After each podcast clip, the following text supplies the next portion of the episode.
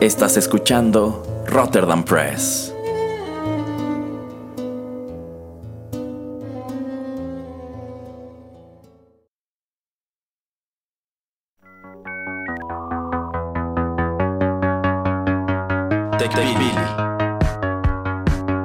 El programa en donde analizamos la tecnología de manera relajada y divertida.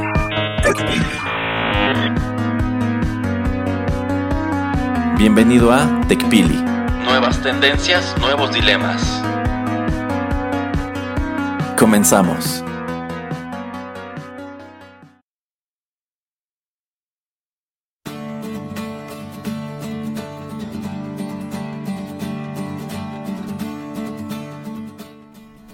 Hola, ¿qué tal amigos? Bienvenidos a la emisión número 83 de TechPili, nuevas tendencias, nuevos dilemas. Los saluda Juanito Pereira aquí a través de los micrófonos de Rotterdam Press en esta que es la primera transmisión del programa del año 2023. Y bueno, pues eh, no podría faltar esa persona que ni para celebrar el año nuevo se salió de la cabina, el señor Erasmo. ¿Cómo está, señor Erasmo? Efectivamente, en vista de que el señor Pereira canceló cierto Uy, programa sí. que teníamos que grabar a propósito de Año Nuevo, pues Uy, tuve sí. que hacerlo yo solo y tuve que, en lugar de estar en, en mi casa con mi familia cenando y celebrando el Año Nuevo, aquí estuve en la fría cabina de Rotterdam Press grabando la emisión especial de inicio de año. Claro que Pero a pesar de todo eso, señor Pereira, estoy bien y también gracias por avisarme que íbamos a grabar TechPili. no. Aquí de nada, de nada. Pues ya sabe que yo, le- que yo aquí siempre, tres semanas con anterioridad, le digo los temas que vamos a hablar. Ah, claro, claro. Pero bueno, aquí estamos viendo al señor Pereira que comienza el año con toda su villanía y todo su cinismo que ya conocemos. Ahí seré usted y su amigo Elon, ¿eh? la verdad. en fin, eh, más bien, pues para empezar quería yo traer un tema que de hecho usted había comentado, eh, que sale a finales de- del año pasado, Acerca de que eh, un par de personas estaban demandando o querían empezar a eh, meter una demanda a las casas productoras de, de películas eh, porque sus avances eh, pues los estaban considerando publicidad engañosa dado que por lo menos por ejemplo uno de los casos era la película de Yesterday donde eh, se supone que en, en los avances sale esta chica Ana de Armas Y en la película pues ni sus luces. No sé si usted alguna vez vio esa película, se trata de un chico que eh, creo que no sé me acuerdo, yo la fui a ver al cine, pero no me acuerdo si le cayó un rayo o algo le pasa, pero cuando despierta eh, los Beatles nunca han existido, pero él es el único que recuerda todas sus canciones.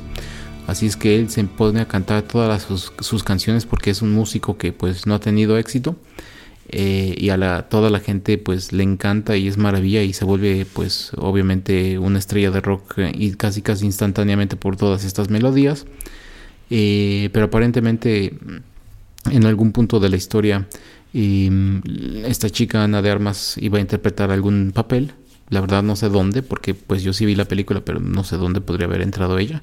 Tal vez era así como un cameo o algo muy mm, pues breve eh, pero era, era uno de esos ejemplos y digo obviamente también tenemos otras películas como son eh, películas de Marvel que es así hay muchas sobre todo los primeros el primer avance el primer teaser que le llaman que casi nunca tiene escenas o que tiene muy pocas escenas eh, que sí salen en la película ya en sí. Entonces en primer lugar qué le parece eso de estar demandando por publicidad engañosa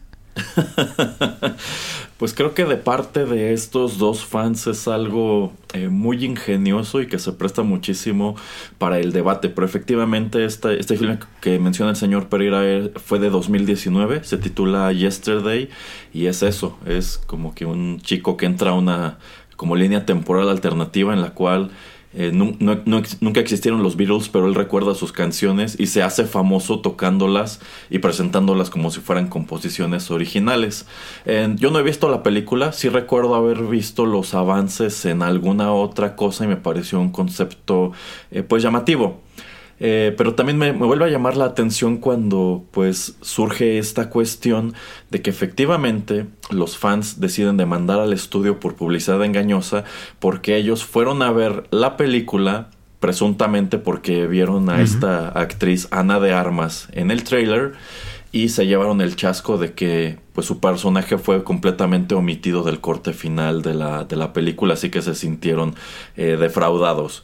Eh, y en su momento, pues nada más dio de qué hablar, ¿no? Así como, pues dos chicos deciden demandar a esta empresa por este motivo, pero en sí el tema vuelve a trascender luego de que un juez de distrito en los Estados Unidos decide darle luz verde a su demanda, decide que este es un caso que la corte quiere, quiere perseguir y pues pone sobre la mesa un montón de cuestiones que tienen que ver pues con casos como este, en donde la película te está ofreciendo un producto que presuntamente trata de cierta cosa y en el cual aparecerán también estos actores o, este, o estos elementos y demás, pero pues he sabido que en ocasiones el, el producto final omite o cambia algunas cosas que se pueden ver en dichos avances. Y eso y esto también es muy eh, pues marcado en productos en los cuales deciden hacer estos avances mucho antes de que la producción haya comenzado, incluso cuando la producción está en una etapa bastante preliminar, pero quizá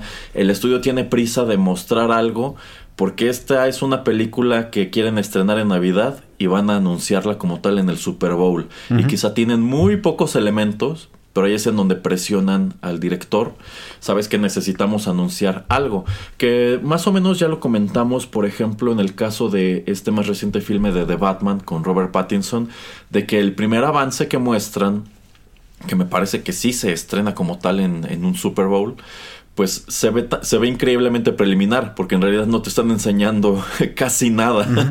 Y es algo que señalamos. Esto parece como algo que armaron muy rápido porque le surgía mostrar algo de esta, de esta película. Eh, pero usted menciona también el caso de Marvel. Eh, en el cual pues yo creo que se dan dos, dos escenarios. Por ejemplo, cuando estaba por estrenarse o cuando estaban anunciando Infinity War, pues uno de los personajes que aparece en estas escenas de batalla en Wakanda, que es la batalla final de esta película, es, es, Hulk. Pero en realidad, eh, pues Hulk no aparece como tal en esa batalla. Ahí está Mark Ruffalo, pero digamos que la narrativa, pues se maneja de tal manera en que Hulk no está presente allí. Entonces puedes decir, la película me, bueno, el estudio me engañó o me estaba ocultando información, quizá con la intención de que esta fuera una sorpresa. También podemos mencionar el caso de Spider-Man No Way Home, en donde durante toda la producción se manejó que Tobey Maguire y Andrew Garfield no estarían en la película. Y cuando mostraron los avances, efectivamente, no estaban allí. Pero lo que se especuló, y terminó por ser cierto, es que habían eliminado sus personajes de los avances eh, pues para dejarlos como sorpresa. Y estas mismas secuencias que veías en el trailer en la película pues ahí estaban totalmente estos otros dos eh, Spider-Man. Entonces eh, pues digamos que es algo que puede analizarse desde todas estas perspectivas. Hay veces que el estudio te oculta información o te da información distinta para potencializar la sorpresa al interior del producto terminado y hay otros en los cuales pues digamos que terminan por eliminar ciertos elementos como es esta aparición de Ana de Armas en Yesterday, porque quizá consideraron que el personaje al final no, no aportaba gran cosa a la película. Efectivamente, pienso que quizá en el caso de Ana de Armas aquí era un cameo, era algo tan pequeño que dijeron, pues elimínalo y nos quedamos exactamente con el mismo eh, producto. Ahora, pues argumentar si esto puede considerarse publicidad engañosa o no, pues también depende mucho de qué tanto, bueno, yo creo, de qué tanto impacte el producto final. En este caso, estos chicos dicen que ellos fueron a ver la película por Ana de Armas. Eh, habría que preguntarse si esto es cierto o si sencillamente encontraron por ahí un hueco en el cual dijeron, creo que podemos sacar ventaja de esta situación a partir de este, a partir de este hecho.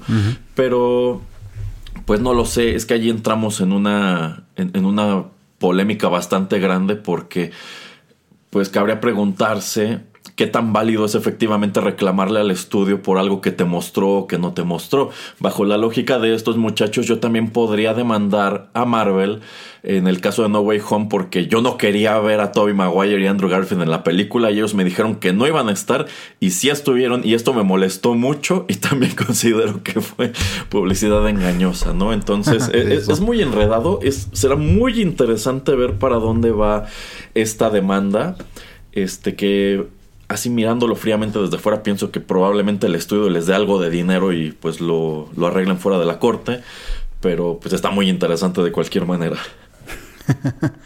Pero usted, eh, ¿qué cree que, va a pasar? Que para evitarse este tipo de problemas va a haber algunas, eh, bueno, que ya vamos a ver trailers muy diferentes o más ambiguos o que eh, estas casas productoras van a, a, tomar más cuidado o qué va a pasar porque como estamos comentando estos trailers muchas veces salen antes de que la última edición haya sido hecha y obviamente el director pues no ha, no ha decidido exactamente qué personajes funcionan, eh, qué personajes sí, qué personajes no. Y a veces eh, simplemente entran unos en la narrativa, simplemente porque pues eh, el director tenía una idea y ya que grabaron eso eh, y ve todo el, el, corte final o el que va a ser casi el corte final, dice no, esta escena o estas escenas no le van mucho a la película, entonces eh, prefieren como que remover al personaje. De hecho, eh, no me acuerdo, creo que en alguna de las de X-Men, creo que en la de, no me acuerdo si en la de Days of Future Past o algo así, que salía Kitty Pryde. Y de hecho hay eh, una... No, salía este Rogue. Ah, The Rogue, sí, porque decían de The Rogue Cut. Eh, que de hecho hicieron una edición especial donde... Ajá, eh, ajá. No la vi, la verdad no la vi, pero se supone que salía esta chica y salía como, no sé, 15, 20 minutos. Eh, Y también me acuerdo que mm, una actriz, no me acuerdo su nombre, de la de 13 Reasons Why. Esta chica sale de, como la hija de de, de, de, de Iron Man, de Tony Stark. Ah, sí. Pero sí, ya sí, más sí. grande. Pero de hecho creo que esa escena está en este en, en Disney Plus. Eh, y ahí te explican por qué quitaron la escena. O sea, por qué no uh -huh. servía, por qué no iba con, con, el corte final de la película y con lo que querían transmitir. Entonces, uh -huh. imagínese usted que esa serie, ese primer episodio fue muy especial, eh, que a mucha gente le, le, gustaba o le gustó. Y que la gente dijo, este, no, pues porque sale esta chica y si la hubieran puesto en el trailer, que el trailer, los trailers siempre duran entre dos, dos minutos y medio que haya salido 5 segundos, 10 segundos ya es muchísimo para un trailer. Entonces han de haber dicho, pueden decir, ah, no, es que va a salir mucho X o, o Y personaje. Eh, entonces vamos a verla. Pero digo, eso también como usted dice es, o sea, no. O sea, en ningún lado te están diciendo, ¿no? Que en verdad va a salir. Y también se me hace un poquito testarudo, hasta tonto, que este tipo de demandas continúe. Porque en, al menos que en este en el póster, en el afiche o en algún lugar en los créditos salga exactamente el nombre de, de esta, por ejemplo, en, en, la de Yesterday salga el nombre de Ana de Armas, o sea, no, o sea, no va a ser una persona muy prominente, ¿no? Y es general que en los pósters eh, sale por lo menos eh, el, el, nombre en más grande, obviamente, de, no sé, las dos, tres, cuatro, cinco personas principales y ya después Ajá. en pequeñito salen los demás actores por lo menos este de soporte, ¿no? O sea, te ponen casi casi siempre como casi no sé, 8 o 10 nombres y si no está ahí, pues es una manera más fácil de, de salirte, ¿no? De salirte por la tangente. Entonces, no sé, a mí se me hace como que no creo que esto cambie la industria de ninguna manera, no sé usted qué piense. Eh, es que yo considero que si esta demanda, bueno, el hecho de que esta demanda haya procedido es un, siento un mal eh, antecedente. Uh -huh, y uh -huh. si efectivamente estos dos chicos a través de la corte pues logran obtener una especie de compensación de parte del estudio, pues esto será todavía peor porque en sí le está abriendo la puerta a otras demandas igual o incluso más tontas que uh -huh. esta. Es decir, eh, pues yo creo que muchos van a, a, colgarse de allí para empezar a demandar a los estudios porque es que el avance me vendió que esta sería la mejor comedia del verano y a mí no me lo pareció. Entonces considero que también es este también es publicidad engañosa, ¿no? O en su defecto se van a poner a buscar detallito por detallito del trailer a ver qué otra cosa no aparece en la película para tratar de nuevo demandar porque a mí me mostraron en el avance que aparecía esto y en el corte final de la película no lo hizo. Eh, que bueno, yo creo que a final de cuentas, si se soltara una oleada de personas que empiezan a demandar a los estudios solamente a partir de los avances, supongo que todo podría solucionarse con una especie de disclaimer antes o después del mismo, en donde diga este es un avance de un producto no terminado y entre este punto y el corte final, pues podrían cambiar un número de cosas y con eso digamos que se quitan cualquier responsabilidad legal. Pero pues es que en, este caso, por ejemplo, lo estamos viendo desde la perspectiva de las películas, pero es que en realidad, pues publicidad engañosa la hay por todas partes y no es como que pues la gente esté demandando a las empresas, pues a partir de este tipo de, de, motivos, ¿no? O sea, ya si nos vamos quizá a un terreno como de alimentos, pues mucho se ha debatido en torno a los productos que se autodenominan light, por ejemplo, que en realidad pues no es, a, veces ni, ni siquiera es que tengan menos calorías que el original, sencillamente le ponen light como pues como una estrategia de mercadotecnia o en su defecto pues tantos productos que dicen cero azúcar, pero pues resulta que en sí es que no tiene azúcar de caña, pero tiene como tres o cuatro edulcorantes distintos que sale todavía peor que si no tuviera azúcar. Entonces, eh, pues eso también puede manejarse como publicidad engañosa y yo no veo que las cortes estén encima de las empresas que hacen esto.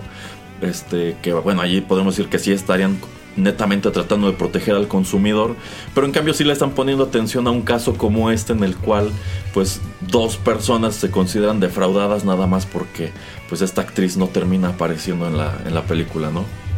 Sí, exactamente. Pero y ya nada más como para ir terminando, por lo menos con este primer tema, em, a usted, eh, regresando un poquito a lo de las películas, ¿qué le gusta a usted? Un trailer que... Em, le da un poquito de contexto acerca de lo que va la película o un tráiler simplemente con algunas imágenes y tal vez algunas frases, algunos diálogos que tal vez usted al terminar esos dos minutos usted piensa, no sé ni, no sé de qué va a tratar esto, pero se ve chida. ¿O usted prefiere eso, de que tenga un poquito más de contexto, un poquito más de estructura acerca de, lo que va bien la película?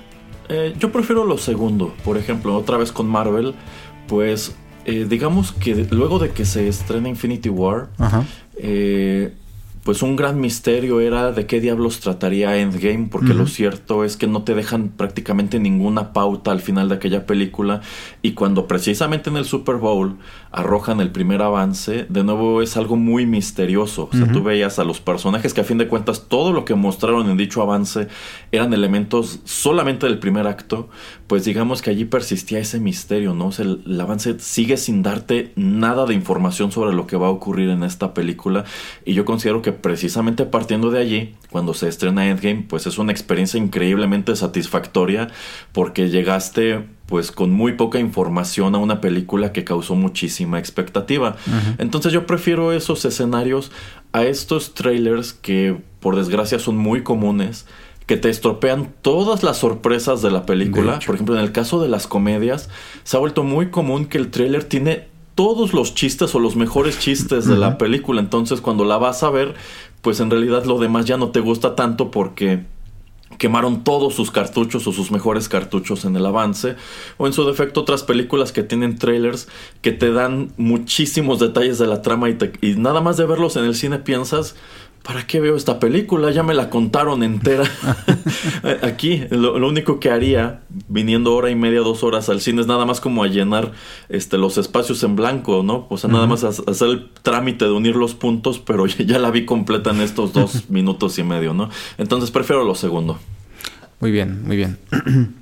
bueno, eh, por ahora vamos a dejar ese tema ahí y este digo si sale algo más interesante de estas demandas eso pues lo trataremos pero bueno, eh, usted va a ver y nuestros escuchas van a, escuchar que eh, este episodio se trata de tecpili legal, porque los únicos temas que traigo son legales, así es que aquí es la ley y el orden, señor Erasmo. el siguiente tema que quiero abordar, eh, en primera es preguntarle si usted eh, ha visto, no creo que ya haya usado porque no son de acceso muy fácil todavía, pero si ya ha visto y por lo menos por lo menos algunas de estas creaciones realizadas por estas eh, inteligencias, estas aplicaciones de inteligencia artificial que generan arte. Eh, que toman muchas imágenes eh, que son este pues metidas miles de a veces millones de imágenes que son introducidas a estos programas. Y uno simplemente como usuario llega escribe algo escribe este tal vez algún enunciado o no sé, puede decir este bicicleta, taza, este, no sé, Boris Johnson y la esta ¿Qué, monstruo es ese señor Exacto, no, exacto, pero, eso es lo que lo hace creativo, porque uno le da algunas instrucciones o algunas palabras, eh, le da enter y eh, este programa, esta inteligencia artificial te va a generar varias imágenes eh, dependiendo de las palabras que le hayas introducido. Eh, en general son entre 6, 8 imágenes. Y ya después puedes ir tú refinando o decir, ok, basado en esta que ya me diste, ahora quiero que, no sé, le agregues X palabra y va definiendo más o las va cambiando. Em, y son cosas, ¿no? Que simplemente está tomando pues todo lo que encuentra en su, en su biblioteca y, y, pues basado un poquito en lo que tú le diste, este, trata de eh, entender qué es lo que tú estás buscando y obviamente como ya comento yo, tú eliges tal vez una, una imagen o algunas, eh, un par de imágenes y le vas diciendo un poquito más lo que en verdad estás buscando y pues te lo va haciendo un poquito de esa manera. No sé si usted ha tenido oportunidad por lo menos de, de saber acerca de este tipo de, generadores de arte.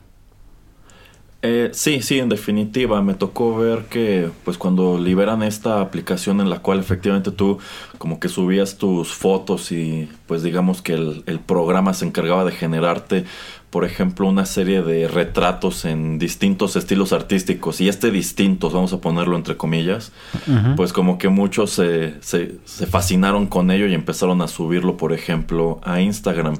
Si digo que hay que ponerlo de distintos entre comillas, es porque pues si comparamos el que le hicieron, digamos, a usuario A con usuario B con usuario C, lo cierto es que todos tienen un estilo muy similar. Todo, o sea, no es como que usuario A, la inteligencia artificial haya dicho, bueno, como a esta persona le gusta, digamos, la música este, barroca, pues voy a hacerle su retrato en un estilo como de arte renacentista. Y a usuario B, como le gusta la música electrónica, pues algo medio futurista, ¿no? Con, con neones y cosas así. Y usuario C, como es una persona pues muy seria, voy a hacerle su retrato como en tonos de gris, olivos y cosas así por el estilo. No, lo cierto es que hay un estilo muy uniforme para estos tres usuarios. Entonces como que si tú te lo topas aleatoriamente en tu feed, te das cuenta que usuarios A, B y C todos recurrieron exactamente a la misma aplicación para obtener estas imágenes. También es importante agregar que a veces estos retratos ni siquiera se parecen a la persona. o sea, es un, es un, es, es un buen acercamiento, es una buena aproximación, pero en ocasiones dices como que aquí, y no sé si se ha deliberado, le arreglaron la nariz o le hicieron más grandes los ojos, qué sé yo, que por allí es algo que también incluso se debatió de que pues al parecer era, por ahí hay quienes lo consideran algo incluso sexista, ¿no? De que es que como que la misma inteligencia artificial está diciendo, no, es que esta, a esta persona hay que acercarla más a los estándares de belleza occidentales, una tontería así. No, pero, este, a ver, pero usted está comentando, sí, de eh, algunas aplicaciones que uno sube una fotografía y como que le autogenera algún tipo de retrato. Pero también e, esa es una, o sea, yo sé que existen varios generadores, pero el que yo me quisiera yo enfocar es a donde ya existe arte, no sé, que toma arte de Picasso, de Da Vinci, eh, arte que tal vez usted ha hecho y que lo ha subido a Pinterest o alguna aplicación, hasta a Instagram o donde sea, y que esta aplicación tal vez eh, el punto al que yo quería llegar es que esta aplicación está tomando imágenes del internet de muchos lugares, cosas que tal vez usted creó, que usted generó, que usted este pues subió eh, y que esta inteligencia artificial, estos programas, dependiendo del programa, está tomando su arte y está pues generando algo nuevo en base a él. Eh, simplemente, y bueno, obviamente está lucrando con, con cosas que usted hizo.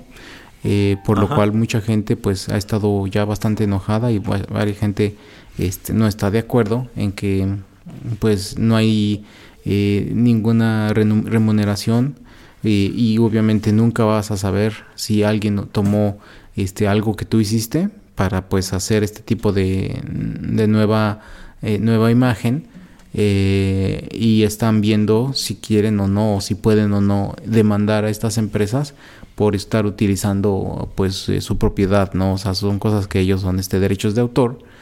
Y bueno de las empresas más famosas o aplicaciones más famosas que yo conozco ahora de estas generadoras de arte de eh, inteligencia artificial está DAL-E que se escribe que se escribe D A L L I eh, una E o sea D A L L E y ahora la nueva que es este DALI 2 eh, y bueno pues es aún eso no entonces es lo que yo quería a usted preguntarle más que nada o sea si tenían también fundamento mucha esta gente, estos artistas en, en pues estar reclamando que una inteligencia artificial está tomando su trabajo y, y ellos sin saberlo y también tal vez la inteligencia artificial o tal vez eh, la gente que programó esta inteligencia artificial no sabe qué, eh, qué imágenes que le metieron está utilizando para crear algo nuevo. Eh, los programadores tal vez no saben qué está pasando. Entonces, ¿qué, ¿qué, usted está pensando de este tipo de, nuevas tecnologías que están creando pues arte basado en cosas que ya existían? Eh, bueno, es a lo que iba.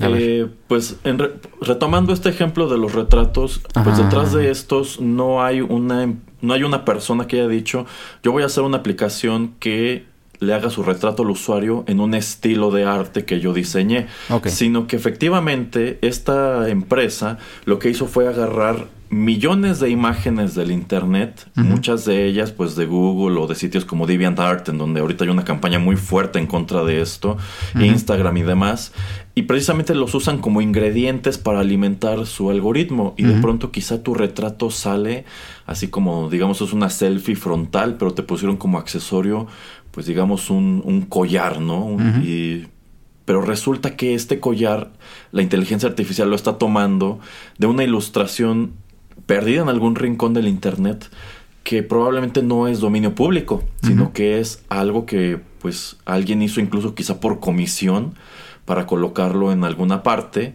y pues sencillamente es un ingrediente que la inteligencia artificial decidió, pues yo creo que se ve bonito aquí, lo voy a poner, pero pues efectivamente es algo que se están robando, ¿no? O sea, tú como usuario puedes verlo, ay, qué bonito, ¿no? Hasta me pusieron este accesorio, pero efectivamente hay algo más bien siniestro detrás de, todo esto. Eh, entonces, pues sí, yo creo que es eh, bastante justificado el backlash que ha habido de parte de artistas que consideran, en primer lugar, que este tipo de aplicaciones eh, viene a perjudicar y también a abaratar su industria, con lo cual no estoy del todo de acuerdo, pero ya llegaremos a eso. Y por otro lado, pues esta cuestión de que efectivamente, ¿qué es lo que le alimentaron a la inteligencia artificial? Si se colgaron de un sitio como DeviantArt, en donde hay muchísimo material gráfico, pues de entrada, ¿quién les dio permiso? O sea, ¿tuvieron como tal un permiso de DeviantArt o nada más se metieron, descargaron todo lo que pudieron y lo alimentaron? Y también tomando en cuenta que pues esas imágenes que están colocadas en las cuentas de los artistas, pues están sujetas a, alguna algún tipo de derecho de autor. O sea, ellos al momento de crearlos y ponerlos allí, no sé si como tal DeviantArt les dé algún tipo de protección contra que vaya, alguien vaya y se las robe y lucre con ellas, o en su defecto quizá están como tal renunciando a tener cualquier tipo de derecho sobre este, sobre este material.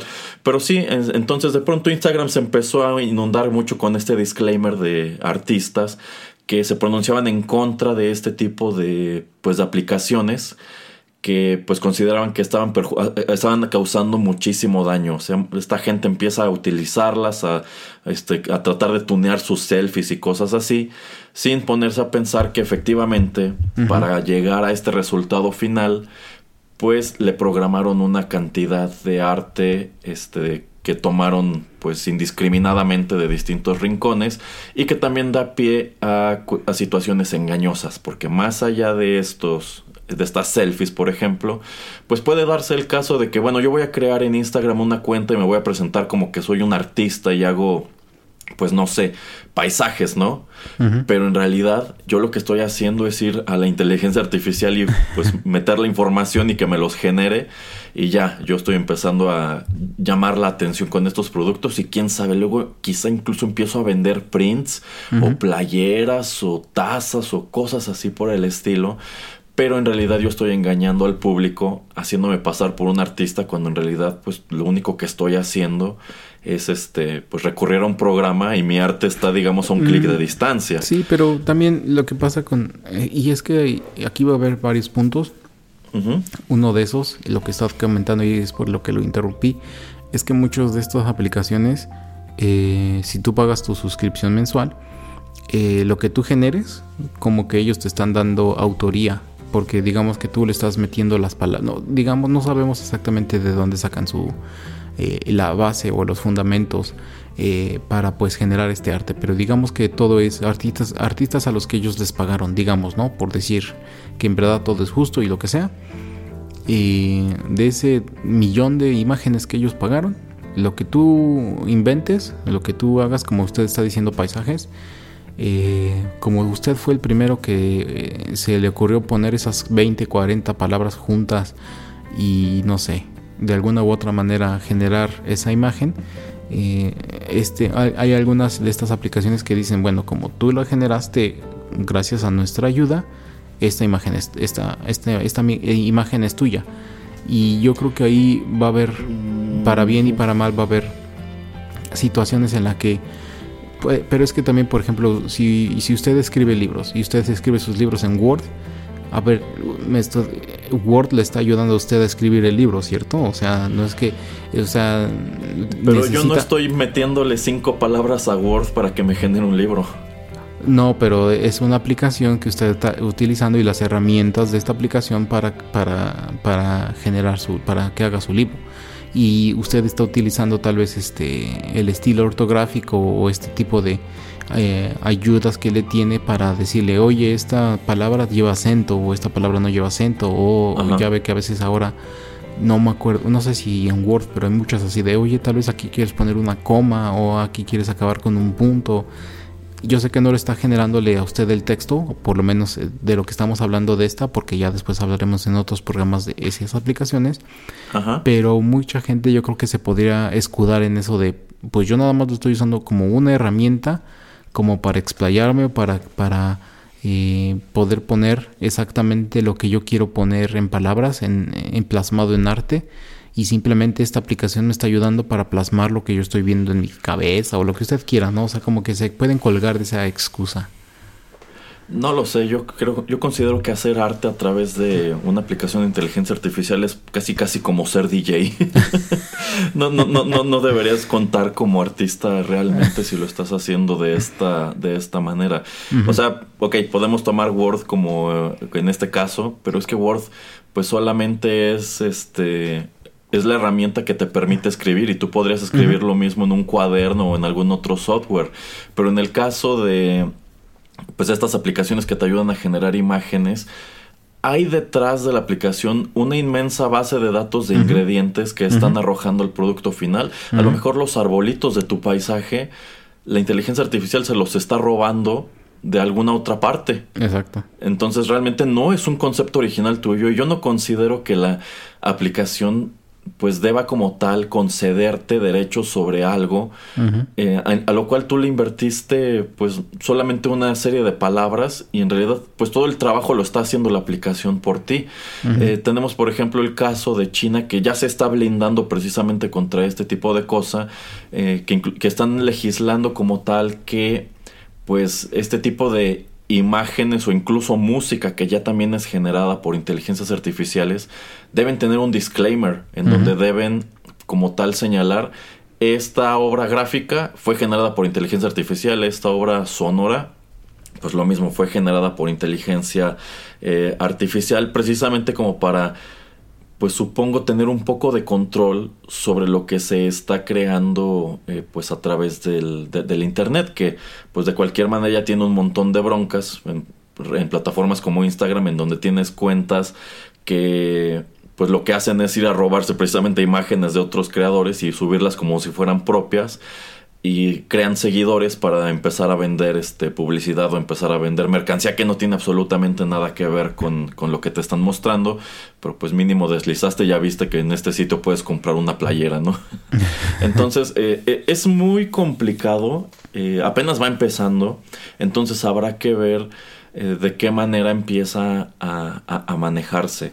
Porque también me ha tocado ver opiniones de que, bueno, por ejemplo, nosotros que hacemos un podcast, ah, bueno, pues podríamos utilizar una inteligencia artificial para que nos haga la música, por ejemplo, de las cortinillas, ¿no? O de los, este, los eh, ¿cómo se llama? Los preventivos y, todo esto.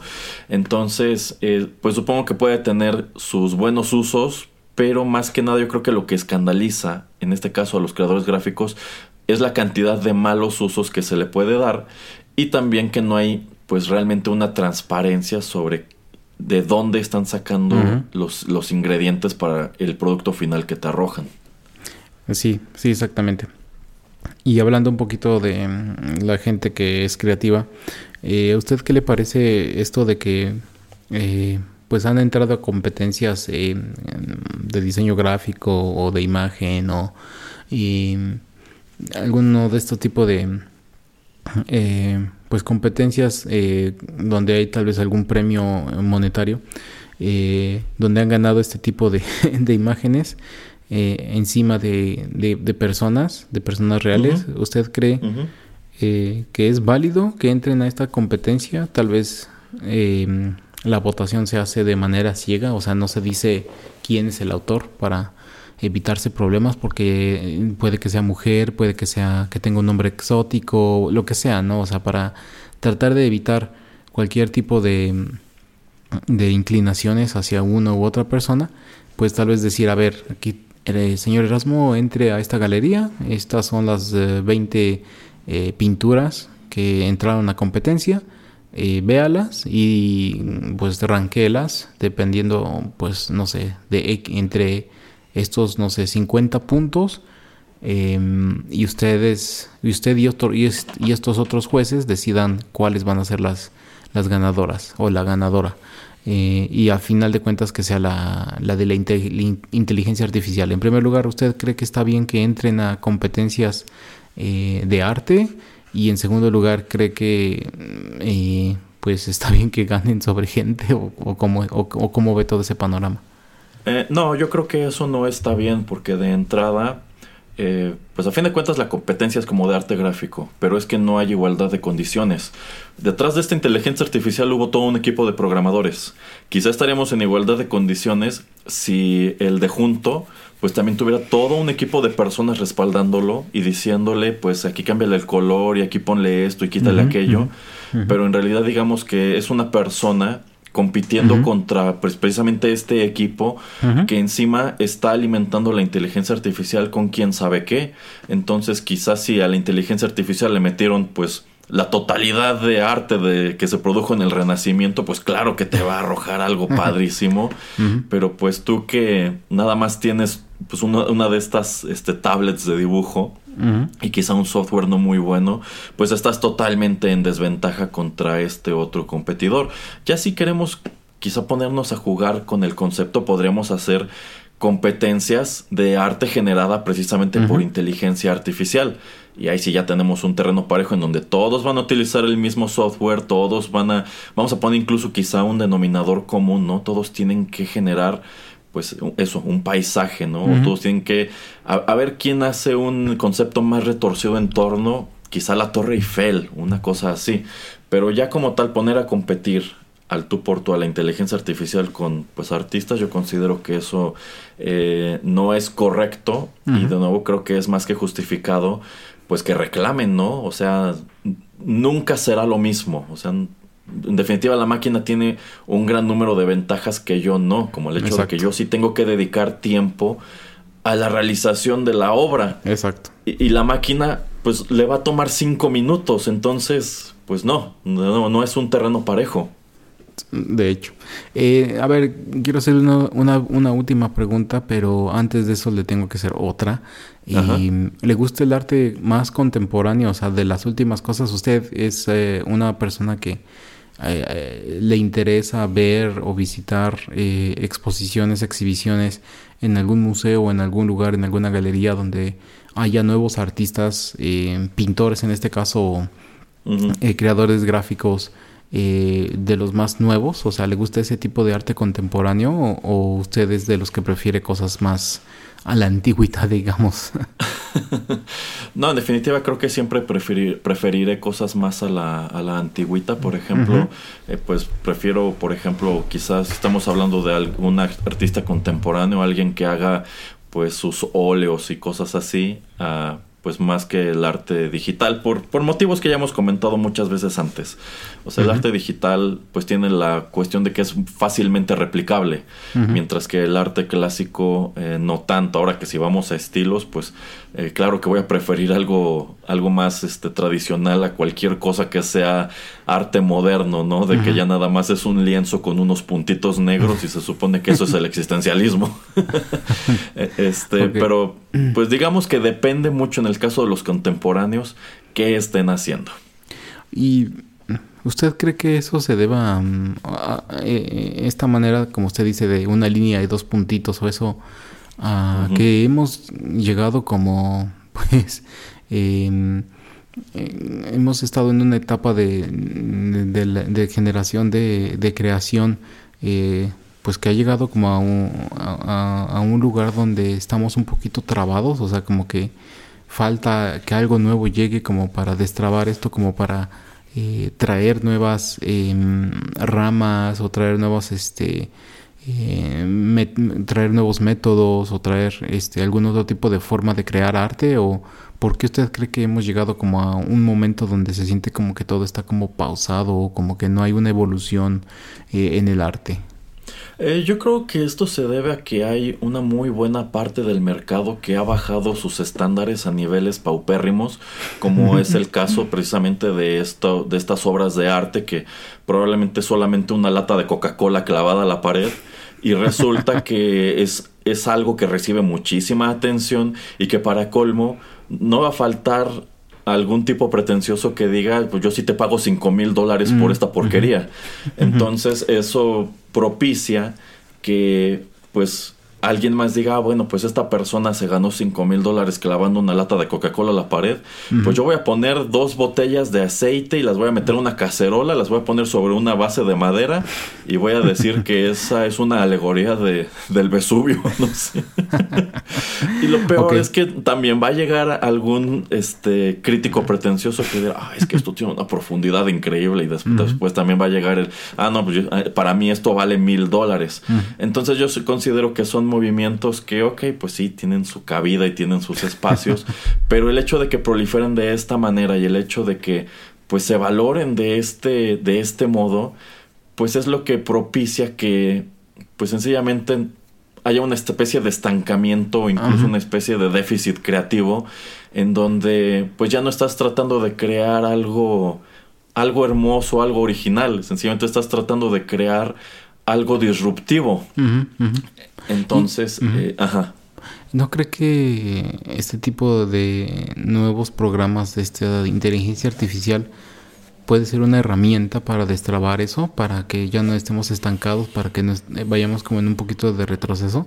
O sea, yo lo veo de esa manera de que tal vez eh, alguno de estas, de alguno de estos programas va a generar algo o va a generar un tipo de, de estilo eh, que más gente puede adaptar o que gente tal vez no ha visto eh, y que entonces que puede utilizar. Me refiero a eso porque, por ejemplo, esta empresa que le que creó uh, DALI em, se llama OpenAI y según yo ellos eh, la primera cosa que de las primeras cosas que ellos lanzaron si es que no estoy mal Em, fue un, em, un, programa que estaba jugando este juego de mesa de, Medio Oriente, no de Medio Oriente, de, de más, más que nada de, de Corea, de China, de, de Japón, de allá, de, em, de lejano oriente, que se llama Go. Y estaba, eh, cuando lo empezaron a utilizar, mucha gente se sorprendió por las nuevas estrategias que estaba utilizando eh, esta, esta inteligencia artificial para jugar el juego. O sea, muchas cosas que decía la gente, es que esto a nadie se le había ocurrido y entonces este es como que transformó en cierta manera al juego porque decía está utilizando estrategias que a nadie que nadie había pensado o está jugando de una manera que tal vez eh, a mucha gente se le hacían pues eh, no la manera correcta pero esta inteligencia artificial y le iba ganando a gente que pues sabía mucho acerca del, juego eh, entonces no cree usted que puede también pasar lo mismo con, con este tipo de inteligencia artificial relacionada al arte que tal vez como que eh, ese estancamiento, eh, em, esa creatividad puede explotar debido a, este tipo de aplicación? Eh, sí, sí, de hecho yo considero que puede ser un importante game changer, por así decirlo, en ese aspecto. Antes decía, una de las quejas de los artistas gráficos es que esto viene a abaratar nuestra industria y yo lo veo desde la perspectiva de que pues es que ya no vamos a poder cobrar tanto por nuestras comisiones porque llegó este programa.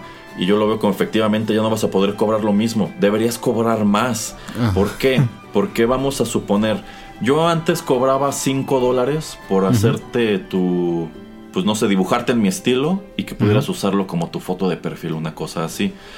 Pero, pues digamos que ya llega esta aplicación que por ese precio, quizá un poquito menos, te hace el mismo trabajo. Ah, bueno, pues córrele a utilizar la inteligencia artificial, pero tú vas a, salir en tu foto de perfil, como ya dije antes, en el mismo estilo que los otros 5 millones de usuarios de la inteligencia artificial. Yo te estoy ofreciendo algo más único, entonces ahora ya no cuesta 5 dólares, ya cuesta 7. ok. Yo lo veo desde esa, desde esa perspectiva. También puede ser un game changer en cuanto a, bueno, quizá esto devalúa mi arte en cuanto a que quizá después de todo, pues lo que yo cobraba no era tan bueno. Y es que sí, la verdad hay un montón de artistas que la verdad este pues andan allí cobrando por su trabajo y este teniendo comisiones y todo y la verdad pues al menos a mí es algo que no me gusta, pero quizá pueda hacer que te pongas las pilas o te pueda dar una idea. Ah, bueno, pues yo veo que a la gente le gustó pues retratarse en este tipo de estilo, pues quizá podría tratar de incursionar en ello o podría encontrar qué es lo que no me gusta de allí y qué es lo que sí, qué cosas de allí jamás incorporaré a mi arte, pero qué otras creo que, que son valiosas, ¿no? Entonces quizá digo, pues puedo aprovechar esto para, para mejorar. Este, Entonces supongo que, pues sí, sus resultados este, valiosos los puede tener. Pero también falta por ver eh, cómo evoluciona eh, todo esto, porque si a fin de cuentas nada más recurrimos a, pues te vamos a generar tu, tu, imagen, pero va a tener como tal una marca de agua o por allí una leyenda que diga esto fue generado por una inteligencia artificial, digamos que pierdes todo esto. O sea, yo que hago comisiones por 5 dólares, pues voy a seguirlas cobrando 5 dólares porque conmigo no tienes ese disclaimer. Pero, pues yo considero que puede tener también estos otros beneficios. Mm, sí, Sí, sí, digo, ya, ya veremos en, ah, en qué dirección va. Eh, yo no he utilizado estas aplicaciones, me gustaría solamente utilizarlas como eh, pues por diversión para ver qué puedo yo generar. Pero bueno, ya, ya que hagamos algunas imágenes podremos subirlas al Instagram o algún lugar para que la gente las, las vea, se ría o yo qué sé, porque eh, seguramente las las ideas que ya le compartí al señor Erasmo y, con su gran amigo el Boris, este, tal vez va a usted a generar algunas, pero bueno, ya veremos. Em, y el último tema legal que traía para esta emisión eh, era simplemente esa noticia de que a partir de, no sé, octubre del año pasado, el Madison Square Garden ha estado eh, prohibiendo la entrada a ciertos ah. a varios abogados de varias firmas que tienen alguna demanda en contra de ya sea el Madison Square Garden o la empresa que controla a ese lugar de eventos eh, y lo que se ha, lo que ha estado extraño o interesante es que Em, el Madison Square Garden está utilizando una tecnología de reconocimiento facial donde pues al reconocer a, abogadillos de estas empresas eh, que están en, pues adentro de, este lugar eh, simplemente llega a seguridad y te corre. Y básicamente pues mucha gente muchos de estos abogados se han sentido ofendidos obviamente discriminados este y pues no tienen idea de qué está pasando porque muchos de ellos ni tal vez ni tienen idea de que su gran empresa o su gran bufete de abogados está demandando a alguna ramificación de la empresa que, que controla el Madison Square Garden. Y me tocó leer alguna algún artículo de una señora que llevó a sus hijas a ver algún espectáculo creo que de Navidad o de esos y que dijo que bueno pues que hasta con la pena y o sea que eh, muy avergonzada, ¿no? De que la hayan corrido así como criminal, así de y enfrente de sus hijos por algo que pues en verdad pues ella ni tenía nada que ver. Eh, antes de llegar a, discutir eso, nada más para decir que obviamente este tipo de lugar de eventos también tiene ese tipo de, reconocimiento facial porque eh, obviamente em, bueno, hace algunos años, por ejemplo, fue este atentado suicida en Manchester, donde hubo una explosión, eh, y también en muchos conciertos o por ejemplo algunos artistas como Taylor Swift pues hay mucha gente que eh, son stalkers eh, em, entonces este tipo de software sirve porque muchos de estas de estas personas tienen prohibido el entrar a, los eventos donde estén participando estos artistas. Entonces digamos que si tienen un, un beneficio o si son utilizados para un propósito pero pues lo que yo estoy entendiendo es que a esta maquinita le metieron la imagen, no sé, de mil abogados de las de tres, cuatro empresas o las que hayan sido eh, de estas eh, de estos buffets eh, y cuando el software les dice sabes que esta persona está aquí adentro pues este tienes que, correrla como que ahí no sé hay, hay varios temas entonces como que quería su opinión acerca de esto eh, obviamente yo creo que esto está mal, se me hace friki, pero también como que porque estamos, tal vez si te metieras, no sé, a investigar algo relacionado al evento, no sé, a un partido de básquetbol o a un partido o a un concierto, yo qué sé, y tu demanda es directamente relacionada a eso, ok, entiendo por qué estás como que, no queriendo tener a gente entre comillas investigando y entre comillas así haciéndose pasar porque está yendo nada más a ver un show ok, te entiendo que los quieras correr porque no, no, estás utilizando esto como excusa como para recabar este puntos o datos para tu, investigación y eso me va a afectar, entonces vete. Pero pues si no es el caso, como que pues, no sé, se me hace injusto o se me hace hasta como que están violando tus derechos, pero pues la verdad no sé porque eh, ya ve que usted que en muchos lugares pues se reservan el derecho de admisión, ¿no? Y la verdad no sé si en algún en algún eh, boleto de Ticketmaster o de algún otro lugar diga eso, de que el, lugar del evento pues eh, se reserva el sacarte o el dejarte entrar o no, aunque ya hayas pagado tu boleto. Entonces, eh, ¿cuáles son sus puntos de vista acerca de este tema? Eh, bueno, haciendo un primer vistazo, pues coincido en cuanto a que esto está mal. Es verdad que los establecimientos tienen como tal eso, tienen un derecho de admisión, pero pues no deja de ser algo problemático, sobre todo tomando en cuenta que, por ejemplo, el caso de esta mujer que no pudo entrar al Madison Square Garden, pues su único, su único crimen fue trabajar para un despacho que tiene alguna querella legal con, si no con este establecimiento, con el propietario, que en sí es toda una fichita. Pero bueno, este, pues digamos que ahí se da una situación muy curiosa porque esta persona ni siquiera tenía conocimiento de dicha querella y pues precisamente por el, porque el, el, software de reconocimiento facial la identificó, ya no le permitieron entrar. Sí pudieron entrar sus hijas, pero ella tuvo que quedarse afuera las dos horas. Y pues supongo que ahí vio en que se entretenía ya nada más después. este Fue por ellas porque en sí la única persona excluida era, e, era ella.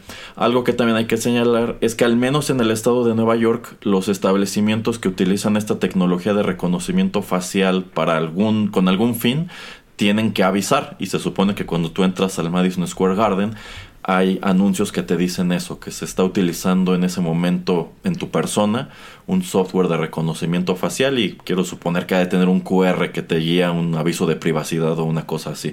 Por ley tienen que avisarte. No estoy seguro de que en el resto de Estados Unidos ocurra esto. Y pues puede manejarse desde las dos perspectivas. Por un lado, pues sí, se puede manejar como una medida de seguridad. Hay que tomar en cuenta que pues este es un foro muy importante en la ciudad de Nueva York y la ciudad de Nueva York ya ha sido foco de atentados terroristas.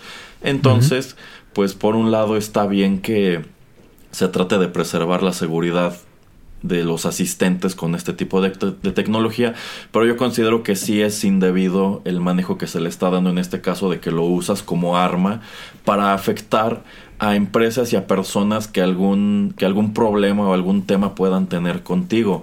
Y es que aquí estamos hablando de que, bueno, yo como establecimiento no quiero que empleados de esta firma legal vengan porque tenemos problemas. Pero en el caso específico de este, de este señor Dolan, que es el, propietario de este y otros tantos foros, pues he sabido que esta es una persona a quien le gusta expulsar o vetar a personas de sus, de sus establecimientos, nada más porque lo vieron feo o porque tienen alguna opinión política distinta a él y demás. Entonces ahí ya es un poco más este cuestionable, ¿no? O sea, que él pueda mandar, programenle al sistema el rostro de esta persona, nada más porque me cae mal y no quiero que venga. que insisto, quizá como foro, como establecimiento, pues sí tiene ese derecho de, de reservarse a quién le quiere dar el servicio, a quién quiere recibir o no, pero no deja de ser algo incorrecto, considero, considero yo.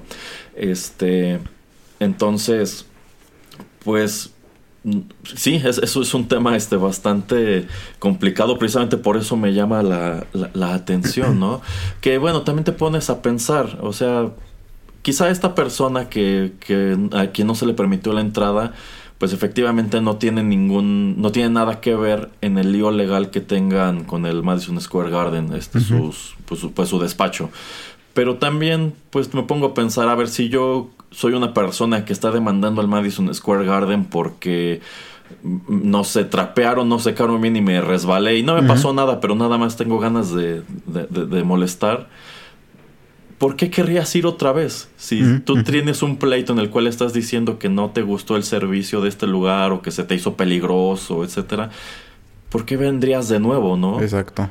O sea, eso cabe preguntarse, por ejemplo, en el caso de, eh, pues, estos, este, comensales latosos que luego tienen ciertos restaurantes de pues cada vez que vienen se quejan de algo, ¿no? O, algo están peleando, ¿por qué siguen viniendo? Si, si, si, les parece tan malo el lugar, ¿qué hacen aquí todos los fines de semana?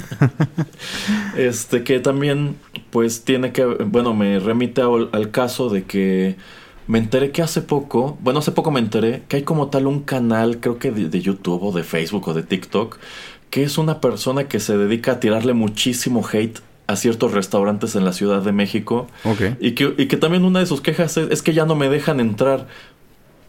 Pero ¿por qué te van a dejar entrar si nada más vas a ver qué detalles encuentras de quejarte, ¿no? Exacto. Entonces, no sé, se me hace muy curioso que quizá después van a tener que recurrir a eso, ¿no? Los restaurantes. Vamos a poner la cámara y si viene algún personaje que sabemos que es un crítico indeseable, pues sencillamente no lo dejamos entrar. No, sí, ya lo habíamos este, hablado en algún episodio acerca de estos eh, supermercados en Inglaterra donde ah, tenían el software para los amedrentosos o los ladrones no dejarlos entrar eh, no sé qué tan caro sea, pero es como todo, ¿no? O sea, cuando las cosas empiezan a abaratarse, la tecnología empieza a costar menos, pues yo creo que eh, muchos otros establecimientos pueden eh, utilizarlo. Pero ahí está, usted me está diciendo algo que es directo, ¿no? O sea, es una empresa o una contra una persona, ¿no? O sea, una, puede ser una persona moral contra una persona física, pero en este caso, pues sí es simplemente alguien que tal vez nada más trabaja en una empresa que tiene algo relacionado en contra de esta otra. Eh, y no sé, se me hace la verdad muy injusto, ¿no? Porque digo, en algún punto, eh, pues te están hasta eh, casi, casi amedrentando, haciendo bullying para, pues que no estés trabajando en este tipo de empresas, porque pues en algún punto tal vez muchos lugares no te van a dejar ir a lugares de esparcimiento, de entretenimiento, porque por esto, ¿no? O sea, porque sabes que reconocemos de dónde trabajas, así es que lárgate. Y eso se siente como que, pues, mucho más control por parte de, de, este sistema eh, que a mucha gente no le está gustando, ¿no? O sea, como que sienten que no, o sea, no es, no es el gobierno, pero es el estar utilizando tecnología pues, para reprimirte, ¿no? O sea, como para detenerte y, que no puedas hacer cosas que tú quieres hacer. En este, en este caso simplemente es nada más este ir a ver, no sé, algún espectáculo. Entiendo como usted dice, ¿no? De que vayas a un lugar y te vuelvas a quejar por la comida o de que porque te caíste o eh, no sé, porque eres alguien que te queja, que te quejas mucho, que entiendo que no te quieran dejar entrar, pero simplemente que eres alguien que eh, puede tener un problema legal con, no sé, el Madison Square Garden, pero que eh, este, esta empresa grande que eh, también dentro de ella tiene otros 3, 4, 5 establecimientos, forum, foros, eh, pues ya básicamente estás baneado de todos, ¿no? Entonces eso también porque, pues no sé, no, no me parece bien. No, no, a mí tampoco me parece correcto, insisto, tiene sus buenos usos como el tema de la seguridad, pero aquí ya estamos viendo la otra cara de la moneda, en donde ya nada más puedes utilizarlo para cumplir tu capricho de, ah, bueno, pues este despacho me está demandando, pues esta, esta es mi manera de desquitarme. O sea, cualquier persona que trabaje allí, incluso si es la persona que, que barre, pues no, no, no, puede venir a mi, a mi establecimiento. Y ya no es ni siquiera de es que me están espiando o quieren este, buscar información en mi contra. No, es nada más por este, pues por hacer el statement, ¿no? o sea, por, por, dejar claro que ya es personal. exacto. Eh, bueno, eh, ese era como el último dato, entre comillas, curioso que quería traer, pero pues son cosas interesantes y me parecieron buenos tres temas como juntarlos, como para hacerlos este, la primera emisión del año. No sé si usted eh, quiere agregar algo acerca de estos tres temas o alguna otra cosa que, que quiera mencionar para ir cerrando el programa. Eh, no, no, este, quizá otra aplicación que podría este, hacerse de este reconocimiento facial, se me ocurre que podría ser en los cines, que bueno, o sea, estos son espacios en los que de pronto se dan otro tipo de problemáticas como por ejemplo que hay personas que continuamente están ingresando alimentos ajenos al establecimiento, mm, que dentro de los términos del servicio de los cines como tal está, está prohibido. Y, y, eso incluso lo pueden leer cuando compran su boleto. Por allí efectivamente hay algo que dice que eh, pues tú al adquirir como tal este boleto estás accediendo a que no puedes meter alimentos que no hayas adquirido dentro del cine. Entonces quizá podrían utilizarlo para identificar a personas que continuamente lo hacen o incluso peor, a, parejas que van al cine pues con sus motivos siniestros, ¿no? Y que ya los tienen detectados de que, ah, pues estos nada más vienen aquí este, los fines de semana para tratar de ver cómo lo usan como motel. Entonces quizá, pues sí puede tener un número de usos como tal para la iniciativa privada, pero yo considero que si esto empieza a difundirse, a difundirse, a difundirse, pues en definitiva se va a tener que legislar para qué se puede usar y para qué no. Exacto. Sí, creo que también en México ya lo están tratando de utilizar como para entrada a estadios de fútbol, porque obviamente pues en, el fútbol en los deportes eh, eh, la gente, ¿no? Que luego causa problemas, las barras o no sé, ya ves que luego gente toma mucho, etcétera, entonces eso también puede eh, ser, problemático o, no solamente que tome, sino que tome algún objeto y lo aviente a los futbolistas, yo qué sé, no, hay muchas cosas, entonces sí, sí hay lugares donde yo entiendo que, que son necesarios y también eso quitaría como Em, en, creo que en Inglaterra, cuando eres hooligan y ya eres detectado y, este, estás baneado, en algunos casos eh, tienes que ir, bueno, no en algunos casos, en, en, todos los casos tienes que ir a presentarte a la hora del juego a firmar de que no estás en el estadio a la comisaría más cercana tuya. y en otros casos más extremos, te tienes, te tienes que guardar por algunas horas, antes y después del partido, por, eh, por las barras que van ahí caminando, ¿no? O sea, porque puedes que tú vayas, como ya comento, de hooligan con tu grupo a, pelearte con, la otra barra, con los otros eh, que están apoyando al otro equipo. Entonces básicamente te dicen que, ok, para evitar problemas tienes que venir y guardarte un rato. Entonces... yo creo que... diga, diga, diga. Yo, creo que esas son buenas medidas que quizá tendrían que eh, adoptarse en México porque efectivamente, a pesar de que hay mucha gente que ya tiene prohibido ir a los estadios porque nada más va a ocasionar este tipo de desmanes, lo cierto es que es muy fácil que asistan de cualquier manera. ¿Por qué? Pues porque sencillamente mandan a la tía a comprar el boleto y es que no puedes pedirle al estadio que revisen uno por uno a los que van entrando con fotografía en mano para asegurarse de que esta persona no vaya. Entonces, allí sí sería un buen apoyo tener como tal el reconocimiento facial o esto que usted comenta que es muy interesante. Bueno, hoy hay fútbol en tu ciudad, te vienes 90 minutos a la estación de policía para que sepamos que no vas a estar allí este, ocasionando problemas. y ahí te ponemos la tele para que lo veas. ándele, ándele. sí, así es. Bueno, este, pues quiero agradecerles a todos. Eh, muchas gracias. Eh, empezamos otra vez eh, un nuevo año de transmisiones, por lo menos de, este programa. Obviamente todos los demás ya iremos recordándoles y agradeciéndoles. Pero por lo menos con TechPili, pues que ya llevamos 83, ya ojalá que en este año sí lleguemos a los 100. esa será la meta. Eh, diga usted, señor Erasmo, despídase y coméntele a la gente dónde puede escucharnos y, cómo se puede comunicar con nosotros. Claro, bueno, pues todos nuestros contenidos están disponibles de manera gratuita en SoundCloud, pero pueden suscribirse a lo más reciente en Spotify, iTunes, TuneIn Radio, Castbox, prácticamente cualquier aplicación de podcast y pueden buscarnos en redes sociales. Estamos en Instagram, Facebook y Twitter, en todas ellas como Rotterdam Press. Así es. Bueno, muchas gracias y sigan aquí en sintonía con todos los programas de Rotterdam Press. Los saluda Juanito Pereira y el señor Erasmo. Hasta luego.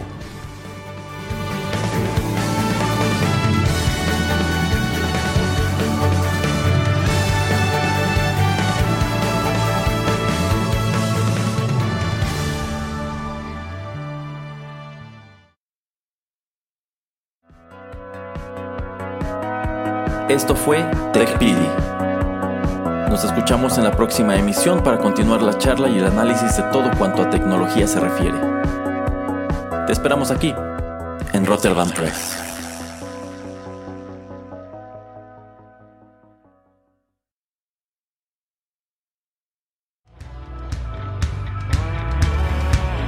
Estás escuchando Rotterdam Press.